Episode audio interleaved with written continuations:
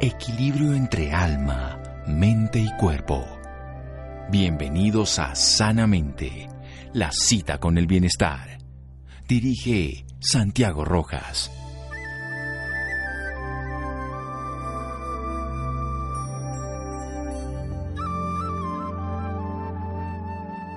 La mayor de las locuras es sacrificar la salud por cualquier otro tipo de felicidad. Arthur Schopenhauer. Buenas noches, estamos en Sanamente de Caracol Radio, su programa de salud. El pasado 8 de julio se celebró mundialmente el Día de la Alergia, el Día Mundial de la Alergia.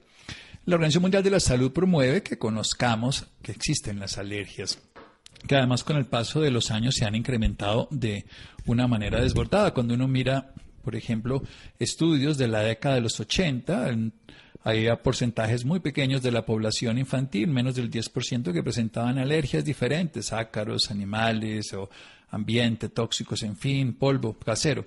Hoy la población infantil es la tercera parte que tiene alergias en diferentes lugares del mundo. Esto es interesante porque se han aumentado.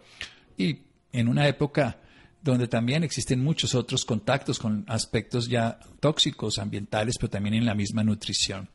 Y también en nuestros pequeñitos hermanitos en estas familias multiespecies, los animales de casa. Por eso vamos a hablar hoy desde otra perspectiva de las alergias que nos podemos poner en eso como yo estudiaba medicina de anatomía comparada, que uno compara con animales, aquí sería esta clase de alergias comparadas con una médica veterinaria de la Universidad de Antioquia, diplomado en patología clínica, farmacología clínica y terapéutica clínica en caninos y felinos.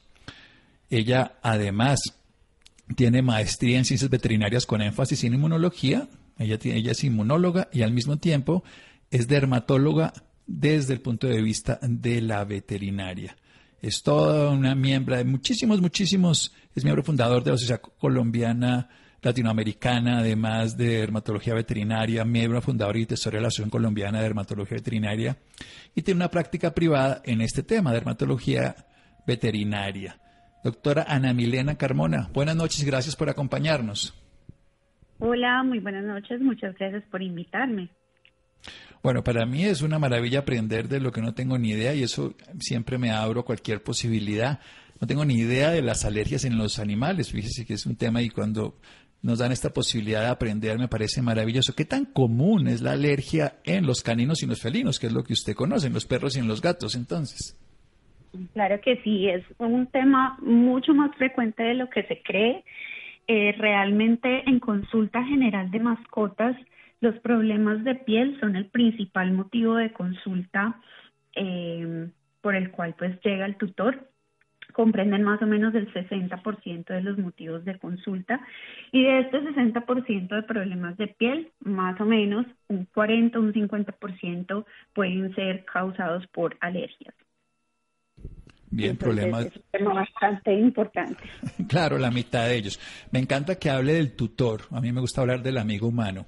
Eso del dueño, el amo, me parece absolutamente detestable, en el buen sentido, como cuando las esposas eran de tal cosa, ¿no? No sé qué, Ana Milena Carmona de tal cosa, eso no tenía sentido, eso se cambió hace muchos años. Y también con los animales, sí, son tutores, eh, amigos, eh, compañeros, lo que quieran ponerle, pero dueño, amo, eso me parece ya que afortunadamente ha cambiado. Vamos a hacer un corte para desarrollar bien esta idea desde los dos lados, desde las alergias veterinarias, desde las alergias humanas. Al fin y al cabo, pues así sea una piel de una característica. ¿Cuáles son esas causas y qué ocurre en el cuerpo? ¿Por qué tenemos alergias? De eso usted sabe muy bien y ahí vamos a hacer esa comparación y vamos a compaginar esos conocimientos. Seguimos en un momento para desarrollar todas estas ideas aquí en Sanamente de Caracol Radio. Síganos escuchando por salud. Ya regresamos a Sanamente.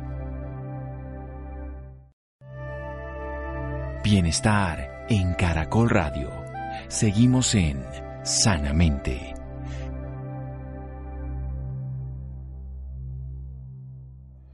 Seguimos en Sanamente de Caracol Radio a propósito del Día Mundial de las Alergias y estamos hablando con la doctora Ana Milena Carmona, que es veterinaria, que además es especialista en dermatología veterinaria y también en inmunología con muchos, muchos diplomados y especializaciones y tiene una práctica privada en dermatología veterinaria en Dermavet, que eso es en Medellín, aquí en Colombia.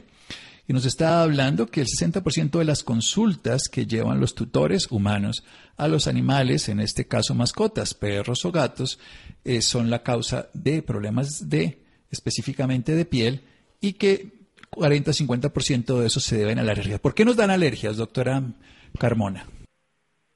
Eh, claro que sí. Las alergias son una disfunción del sistema inmunológico mediante el cual el cuerpo o el sistema inmune cree que algo que realmente no es nocivo le está haciendo daño. Entonces se manifiestan de diversas formas, principalmente eh, en humanos, por ejemplo, se van a manifestar a través de las vías mucosas, es decir, los ojos que presentan conjuntivitis, picazón, irritación, a nivel nasal, que es rinitis, estornudos, también picazón, moco, Em, a nivel de las vías respiratorias ya inferiores, eh, que pues, se convierte en asma o problemas respiratorios, y también a nivel cutáneo, que puede llegar a presentar erupciones, picazón, descamación, em, son las principales manifestaciones alérgicas que se tienen y ya pues vienen las que son más severas, que son las anafilaxias que comprometen la vida de la persona. Entonces realmente es una disfunción del sistema inmunológico que tiene un componente genético asociado. ¿Y por qué el sistema no funciona adecuadamente? Lo que es una disfunción. ¿Por qué reacciona de manera exagerada, generando esa respuesta en la piel o las secreciones a nivel del árbol respiratorio o incluso las diarreas cuando es digestivo o todo lo que son afecciones cutáneas? Sí, pues hay, hay muchas teorías frente a los motivos por los cuales nos estamos volviendo cada vez más alérgicos. Una de las principales teorías, pues que ha sido como la más aceptada a nivel mundial, es que cada vez estamos teniendo menor contacto con diferentes elementos del ambiente llámese pólenes, llámese epitelios animales, etcétera, porque ya nos volvimos personas más de interior y ahora en pandemia sí que lo podemos decir, que pues hemos estado muy encerraditos. Entonces esa falta de contacto con los diferentes elementos que hay en el ambiente se cree que es una de las potenciales causas por las cuales el sistema inmune empieza a reconocer ciertas cosas como anormales y monta una respuesta inflamatoria y una respuesta activa frente a ese antígeno. Bueno, esto es bien interesante porque precisamente nos volvemos demasiado limpios, ¿no? Entonces también. Y uno ve los animalitos, entre más salgan al jardín, entre más se metan con, con la vida de un animal, también les va a ir mejor. A los humanos nos pasa, ¿no? Los niños se volvieron niños de tapete y no uno, en mi época decíamos que un niño sano era un niño con las rodillas raspadas, eh, y hoy en día buscamos todo lo contrario. Y el sistema inmune pues considera algo hostil, algo que necesariamente es natural, como puede ser el polvo, como puede ser todas las secreciones de la naturaleza que hay en todos lados. Y esto hace que reaccionemos de manera exagerada ¿Qué hay que hacer cuando tengamos alergias precisamente? Entonces, por un lado, ser menos limpios, por un lado, sería la naturaleza biológica. Cuéntenos más. Bueno, pues eh, digamos que ya una vez que se despierta la reacción alérgica es complejo devolverse, ¿cierto? Ya en ese caso sí toca comenzar con todo un proceso de adaptación, de consulta obviamente con el médico, Dependiendo de la severidad de la reacción en las personas, podrá remitirse donde un alergólogo, quien más adelante podrá hacerle pruebas específicas para identificar eh, puntualmente qué es lo que le está generando la reacción o si hay varios elementos que le estén generando esta reacción. Es muy importante mencionar también que hay una predisposición genética para esto. Se sabe que los niños eh, hijos de eh, padres que son alérgicos tienen más de un 60% de probabilidad de desarrollar alergias ellos también, ¿sí? Y estamos viendo esto en aumento cada vez más, no solo en medicina humana, sino en medicina veterinaria. De hecho, una de las principales enfermedades cutáneas, alérgicas cutáneas, que es la dermatitis atópica, en el caso de los perros, la dermatitis atópica canina, es un modelo que se asemeja casi de manera idéntica a lo que se presenta en humanos. Entonces tenemos que trabajar muy en conjunto para poder llegar a encontrar estrategias eh, para ayudar la calidad de vida de estas personas. Eh, más de 10 millones de colombianos sufren de alergias.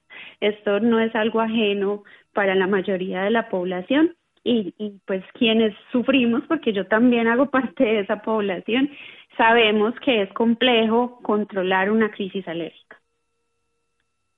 Sí, es complejo además porque puede no ser grave, las cutáneas, por ejemplo, pero son muy, muy eh, antipáticas, decirlo de la manera más sencilla, pues porque producen prurito, rasquiña, y uno, generalmente la alergia produce una alteración, pero el rascado produce una destrucción.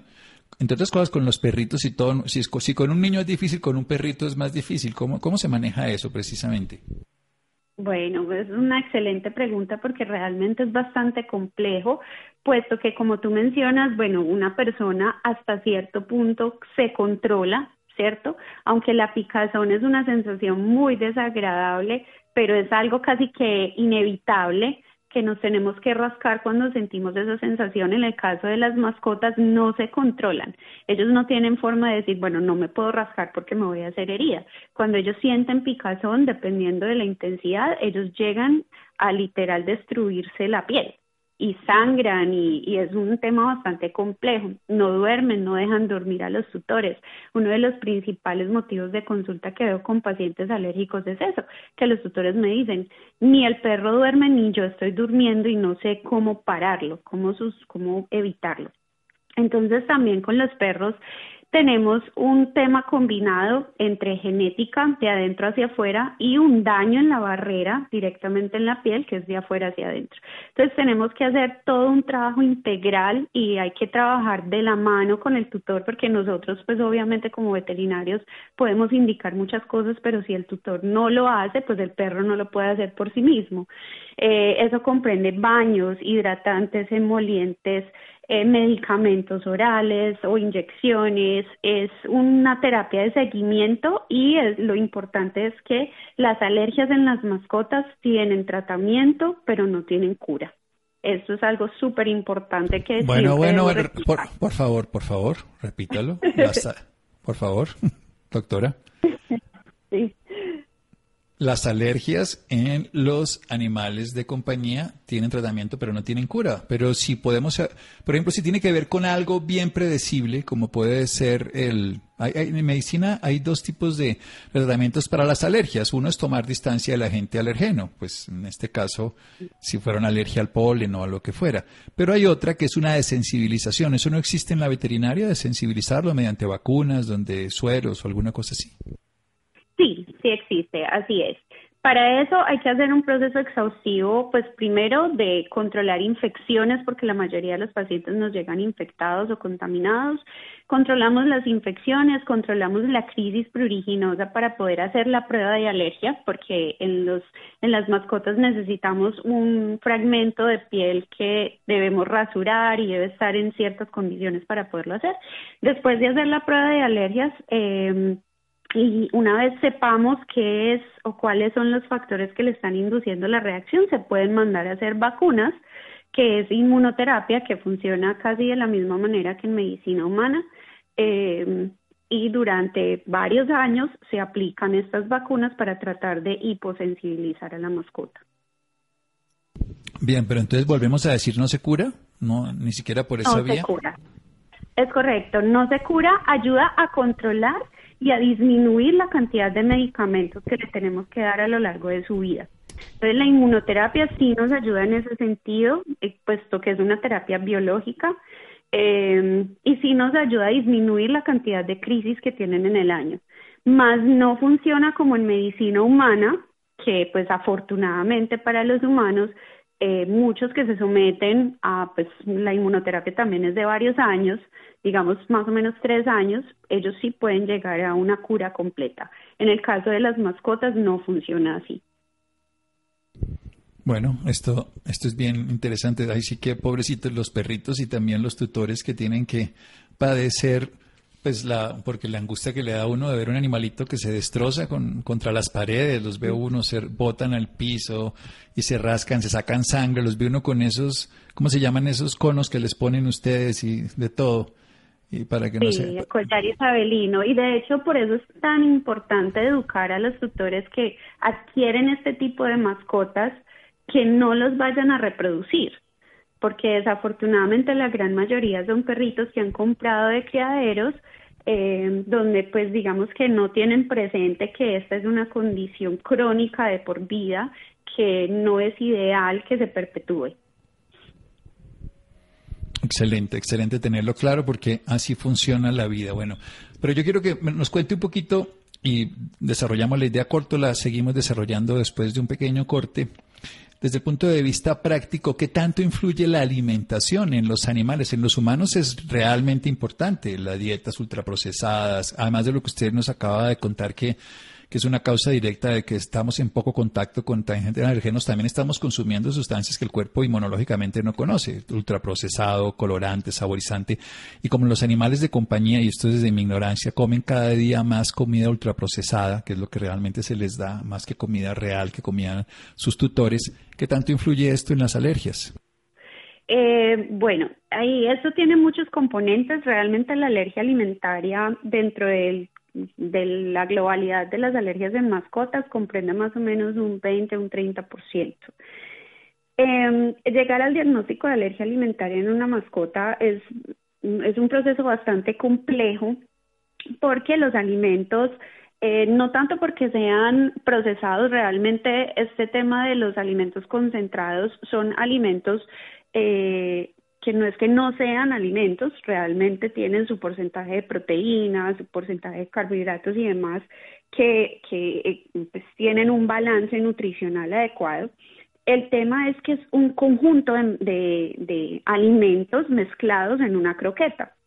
Entonces, para nosotros llegar a identificar cuál de esos elementos le está generando reacción, además de que la gran mayoría, aparte de comer este tipo de alimento, les dan sobrados o alimento casero, es bastante complejo llegar a este diagnóstico, pero pues con las familias que están dispuestas a hacer el proceso, comenzamos una dieta de eliminación descartando elemento por elemento. Y lo que sí sabemos hasta la fecha es que más del 90% de los pacientes con alergia alimentaria se han identificado que su reacción es frente a proteínas, no ah. tanto a colorantes y demás.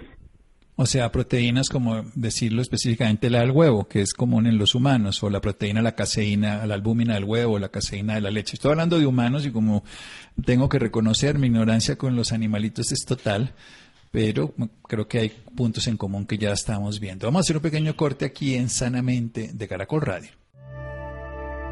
Síganos escuchando por salud. Ya regresamos a Sanamente. Bienestar en Caracol Radio. Seguimos en Sanamente.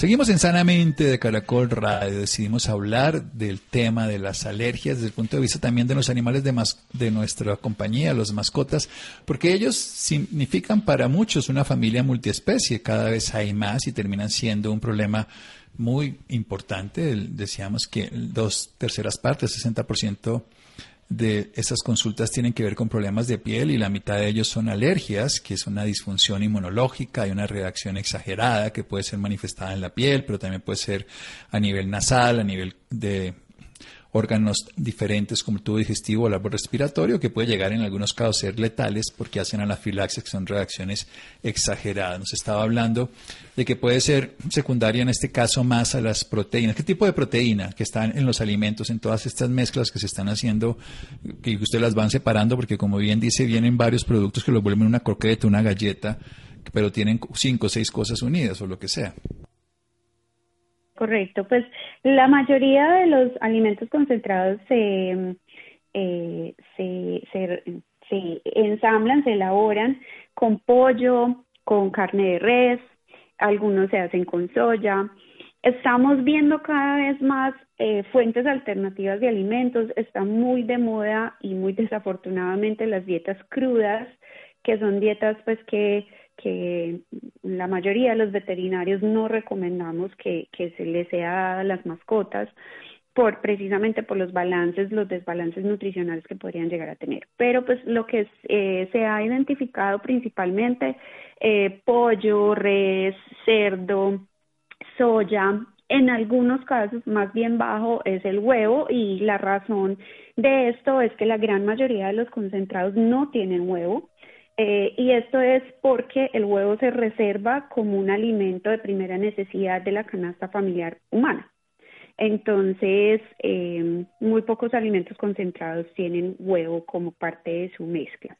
Eh, entonces, con los, las mascotas, pues tenemos que empezar a identificar cuál de esas proteínas que hayan consumido son la causa y se nos complica un poquito más cuando se, aparte de las del concentrado, en la casa les están dando otras adicionales, ¿sí? Cualquier tipo de lácteos. Es muy común, sobre todo en hogares colombianos, que les den queso, quesito, helado, este tipo de cosas eh, que también podrían entrar dentro de los posibles alimentos con, que son potencialmente alergénicos. O sea que los lácteos de vaca, en este caso, por supuesto, no los maternos de cada animal, tienen una, también un potencial por la caseína. Y sí sería, uno si ve que les dan permanentemente queso, y sobre todo a los gatitos les dan leche, ¿no? De vaca. Sí, esa es una, una creencia pues que se tiene que es algo, obviamente a la mascota le va, le va a gustar y le va a encantar, pero las mascotas no procesan muy bien los lácteos. Entonces, eh, pues realmente no son dependientes de este tipo de proteína en particular, pues de la lactosa. Por ende, no se aconseja dar alimentos que tengan lactosa. Bueno, y ese ya es un azúcar y no una proteína. Y evidentemente, como cualquier animal, cuando crecemos, y en este caso el humano, perdemos esa capacidad de, metabolizar adecuadamente la, la lactosa, el azúcar de la leche. Por eso hay tanta intolerancia también en el humano. Hay países que lo tienen menos, pero hay países que lo tienen más. Los tratamientos buscan, como los humanos, ser antihistamínicos específicamente o también utilizan antiinflamatorios esteroideos o cómo funciona esto en los animalitos. Bueno, eh, excelente pregunta. Los antihistamínicos, de hecho, en las mascotas no funcionan. A diferencia de los humanos, eh, en los perros y en los gatos que tienen enfermedades, sobre todo de tipo cutáneo, alergias cutáneas, los antihistamínicos no van a ejercer ningún efecto benéfico más allá del efecto secundario en algunos de la somnolencia. Eh, los esteroides sí se utilizan. Eh, el problema que tenemos con los esteroides, con las mascotas, es el abuso de estos, porque los esteroides son antiinflamatorios que tienen una amplia variedad de efectos en el sistema. Entonces, al ser, un, al ser medicamentos relativamente económicos, si el tutor se da cuenta que empieza a ser efectivo y no hay un control por parte del médico, de, médico veterinario de manera continua, puede llegar a generar otros síndromes, otras disfunciones, hasta Osteoporosis. No, pues mucho más allá de eso, falla renal, falla hepática, enfermedades, diabetes, diferentes enfermedades hormonales precisamente por el abuso de estos esteroides.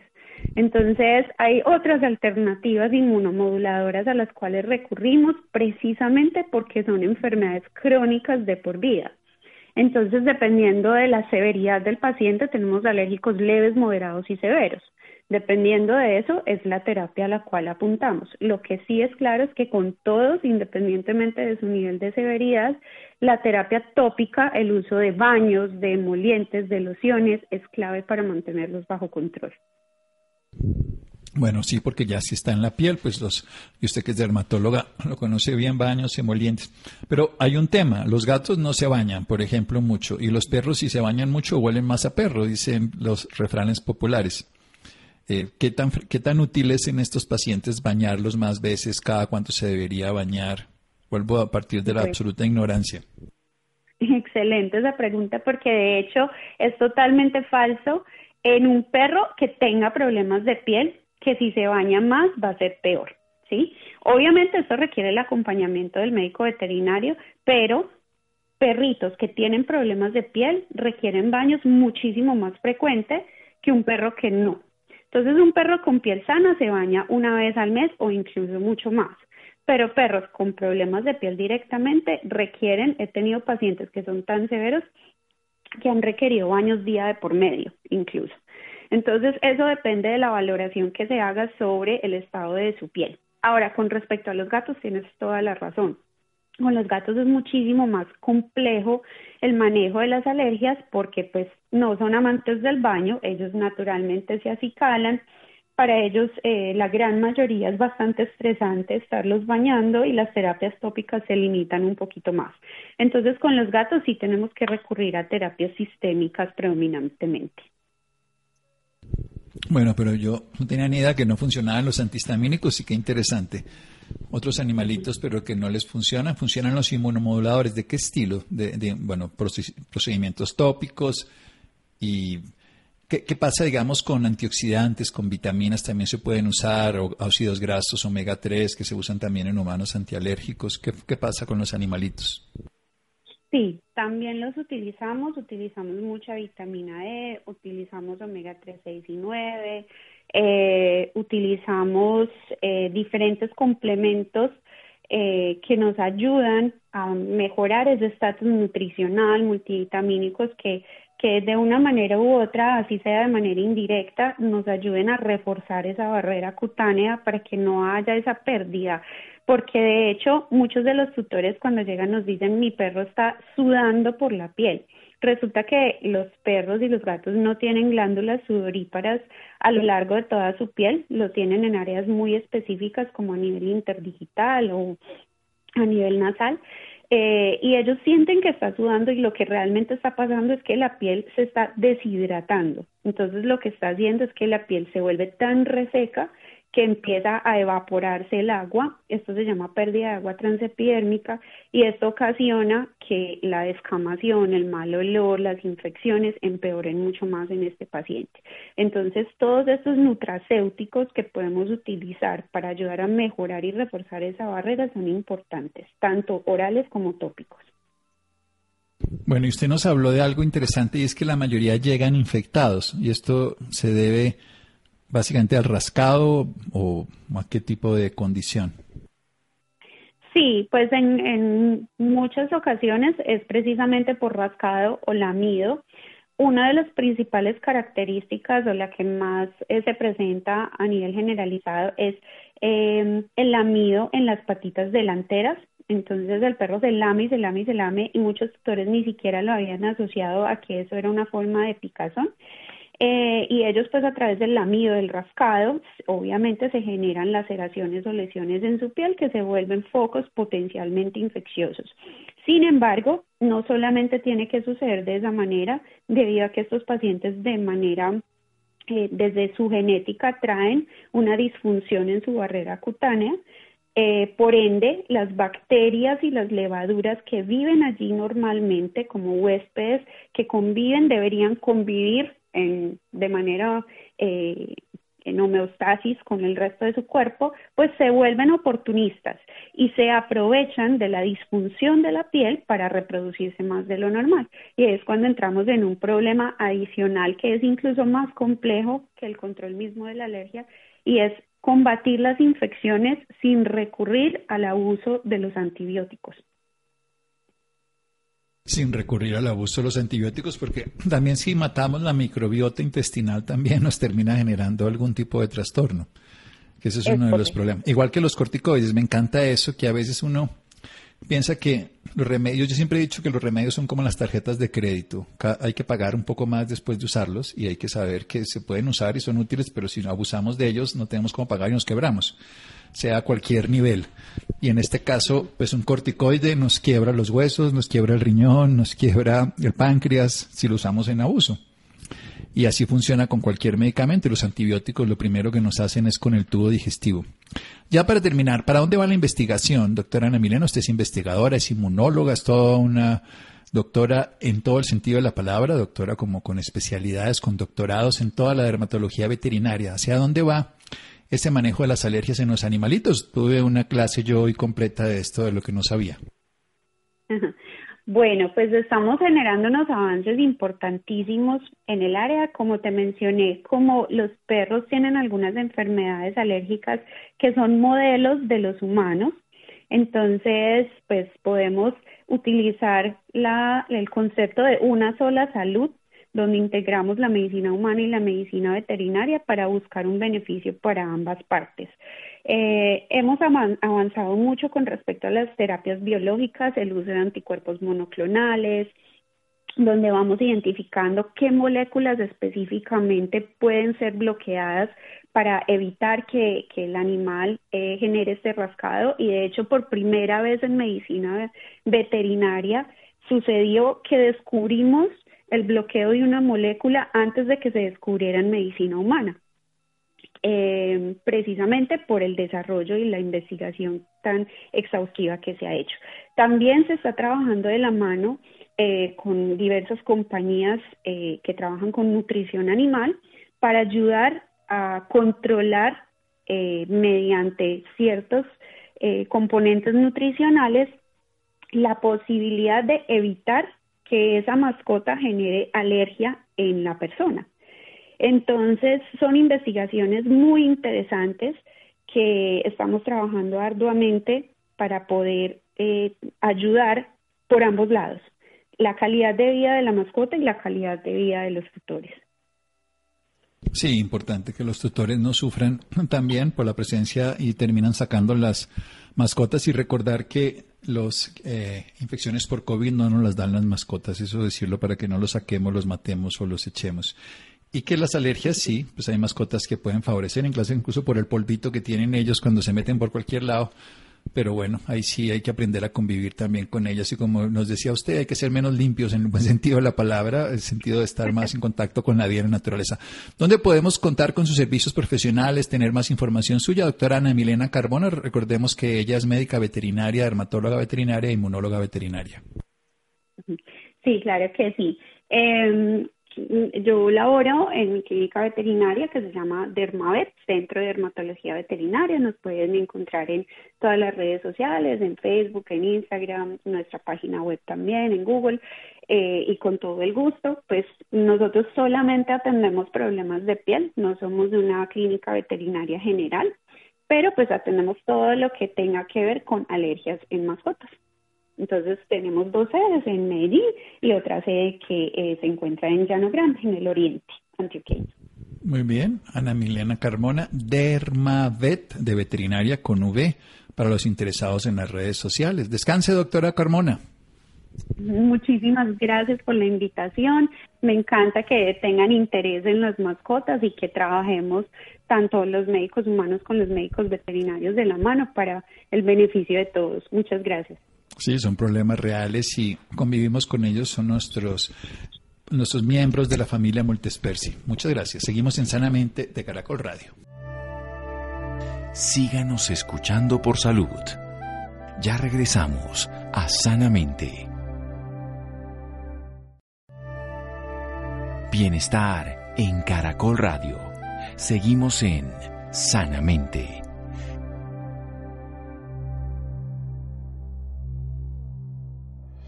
Seguimos en Sanamente de Caracol Radio. ¿Cómo cuidar la piel después de usar el tapaboca, Laura? Muy buenas noches, Santiago, para usted y para todas las personas que nos sintonizan a esta hora.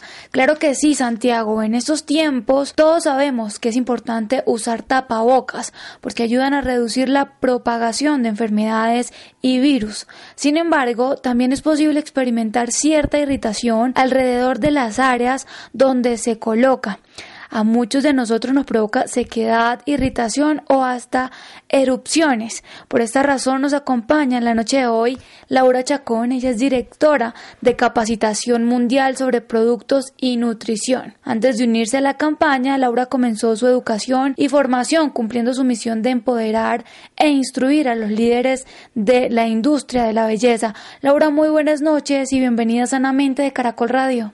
Muchísimas gracias, Laura. Un placer poder estar con ustedes el día de hoy. Bueno, para nosotros también es un placer. Para iniciar, cuéntenos por qué es tan importante cuidar nuestra piel? Bueno, pues para, para hacer un recordatorio, porque me imagino que muchos de sus oyentes ya han escuchado que la piel es el órgano más grande que tenemos.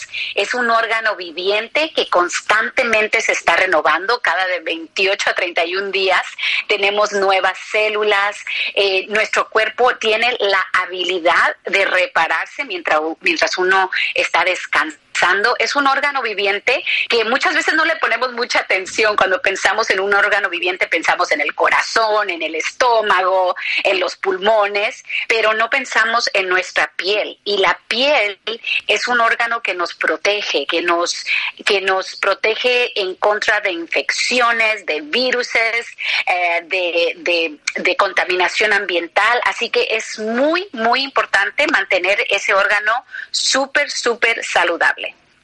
Así es. Bueno, y, tengo entendido que la alimentación también es fundamental en estos casos. Por supuesto, por supuesto. A mí siempre me gusta eh, recordar que todo lo que se come en privado se ve en público. Así que es súper, súper importante que la alimentación sea parte de, de, ese brillo que viene por dentro, porque todo lo que le nutrimos al cuerpo se va a reflejar en la piel. Entonces, entre más verduras, entre más agua, entre más proteína, entre más vitaminas y antioxidantes estemos consumiendo, mejor se va a reflejar en nuestra piel. Así es. Bueno, Laura, y como lo dije anteriormente, el uso de tapabocas está trayendo grandes consecuencias. ¿Por qué es tan importante saber elegir el tapabocas correcto? Eso sí. Y bueno, sabemos que es importante el tapabocas, o sea, no, es una opción, pero sí podemos hacer algunas cositas antes de ponernos el tapaboca para tener un mejor resultado. Em, lo primero es elegir el tapaboca correcto. Entonces, se trata de, de de escoger el material correcto, asegurarnos de que sea cómodo y de que sea un material transpirable.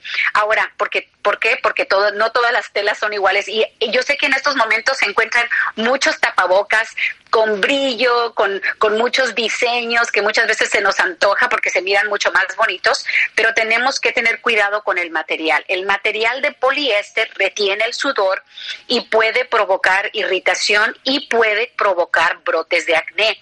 Así que es muy importante escoger un tapabocas que sea de algodón, ya porque esos son eh, transpirables y pueden absorber el sudor y permitir que la piel respire y eso puede ayudar con los brotes de acné. También tengo entendido que preparar nuestra piel antes de usar el tapabocas es muy importante. ¿Cómo deberíamos preparar nuestra piel? Así mismo como preparamos el, nos, preparamos el cuerpo antes de salir, nos ponemos esos calcetines, si está haciendo mucho frío, más gruesitos, o, un suéter si está haciendo mucho, mucho, mucho, mucho frío afuera. Igual se tiene que preparar la piel antes de colocarse el tapaboca. Así que es importante que lavemos, que hidratemos la piel, que la lavemos correctamente con un limpiador, em, recomendable un limpiador que no contenga sulfatos. Los sulfatos son detergentes rudos que pueden irritar la piel. Así que escoger un limpiador que no contenga sulfatos y después una crema que pueda hidratar la piel en una forma efectiva. La recomendación también sería que se utilice una crema con protector solar aunque la mayoría de la cara está tapado con el tapabocas, de todos modos tenemos exposición al sol en la frente, en la piel alrededor de los ojos, entonces queremos de todos modos proteger esas áreas. Y también eh, evitar el maquillaje grueso, eh, evitar el maquillaje eh, muy, muy grasoso. Y lo que a mí me gusta hacer personalmente es que no me pongo maquillaje donde va mi tapabocas, me lo pongo en todo, en los ojos y todo lo demás, pero no lo utilizo en la parte de la boca. Ahora, si se tiene que hacer, por cualquier eh, eh, razón, entonces que sea de base mineral o de ingredientes como el dióxido de titanio que absorben eh, la olosidad en la piel. Así que puede ser una opción si se tiene que usar maquillaje. Eh, la mayoría de personas después de utilizar el tapaboca necesitan cuidarse también la piel. ¿Cómo deberían hacerlo en estos momentos? Bueno, cuando lleguen de sus hogares, de su trabajo, de cualquier labor que hayan hecho y se remuevan ese tapaboca, es muy importante eh, asegurar que la piel eh, se vuelva a hidratar. Entonces, la recomendación es de que obviamente se quiten ese tapaboca y antes de tocarse la piel, vayan y lávense las manos, porque en cualquier momento podemos tener de 2 a 10 millones de bacterias en los dedos. Así que lavar las manos y después lavarnos la cara una vez más e hidratarla una vez más, porque eso puede ayudar una vez más, como les comentaba, a a, los brotes de acné, a no tener esos brotes de acné. Y obviamente también es recomendable no utilizar agua muy caliente porque eso también puede causar irritación en la piel, puede remover los aceites esenciales que la piel tiene y terminar obviamente ese proceso con eh, una crema hidratante que tenga ingredientes, hay tantos ingredientes muy buenos en el mercado como el aloe vera, eh, eh, un producto que tenga antioxidantes, que tenga vitaminas, que tengan aceites, diferentes aceites como el aceite de semilla de macadamia, aceite del fruto del olivo, el aceite de sésamo, todos esos son extractos que son muy beneficiosos y ayudan a calmar la piel. Perfecto. Bueno, Laura, y si en llegado caso las personas que nos están escuchando sienten sequedad, irritación o picazón excesiva, ¿qué pueden hacer? Bueno, muy importante que ellos sepan que sí hay solución para, para, hay un remedio para todo, ¿no? Y mi recomendación es que se hagan una mascarilla hidratante para la piel. Personalmente, yo me hago una mascarilla una vez a la semana con ingredientes que quizás muchos de ustedes puedan tener en casa. Yo los tengo en casa. Eh, se necesita avena, se necesita gel, un gel de sábila o de aloe y, y un poco de miel. Y lo que yo hago es que eh, pongo tres cucharadas de avena en un recipiente, le pongo un poco de agua y lo pongo en el microondas por aproximadamente unos 40 segundos. Saco la avena ya preparada, la mezclo bien y le agrego las dos cucharadas del aloe, de la sábila, del gel de aloe o de sábila, dependiendo de cómo lo conocen ah, en Colombia, y después le agrego una cucharada de miel. Lo mezclo bien y se hace como una pastita dejo que se enfríe un poquito y ya cuando está enfriado la receta se pone en la piel se puede poner obviamente con los dedos o si tienen una brocha facial también se puede hacer de esa manera. Se deja actuar como aproximadamente 15, 20 minutos y la avena y la miel son conocidas por sus propiedades hidratantes y el gel de aloe o el gel de sábila cuenta con ingredientes que ayudan a reconstruir la piel. Así que es una, es una mascarilla que se puede hacer más de una vez a la semana si tiene uno tiempo uh, y ayuda a hidratar la piel y ayuda a que se sienta mejor. Y obviamente después de que se remueve esa, después de los 20 minutos que se remueve la mascarilla con agua tibia, no con agua caliente, se le agrega a la piel un hidratante y listo, ya para descansar el resto del día. Perfecto. Laura, ¿y cualquier persona puede utilizar esta mascarilla, sí? Sí, por supuesto, por supuesto. Es una mascarilla con ingredientes naturales, así que no hay ningún inconveniente con que cualquier persona utilice el producto. Bueno, y ya para finalizar, repítanos por favor los ingredientes para esta mascarilla. Son tres cucharadas de avena, son dos cucharadas de gel de aloe o gel de sábila, es lo mismo, pero dependiendo de cómo lo conozcan, y una cucharada de miel. ¿Y dónde podemos también encontrar más información sobre este tema? Pueden encontrar más información en yo soy herbalife.com, también en mis redes sociales personales, está bajo Laura Chacón Garbato. Constantemente estoy dando tips sobre nutrición, sobre tips para el cuidado de la piel y también nos pueden encontrar de esa manera. Muchísimas gracias por esta valiosa información y por acompañarnos esta noche en Sanamente de Caracol Radio. Muchísimas gracias, Laura. Le agradezco la oportunidad. Gracias, Laura. Muy bien, llegamos al final de Sanamente. Muchas gracias a Fer, muchas gracias a Freddy, Ricardo Bedoya, Jessy Rodríguez y muchas gracias a Adrián. Quédese con una voz en el camino con Ley Martín. Caracol piensa en ti. Buenas noches.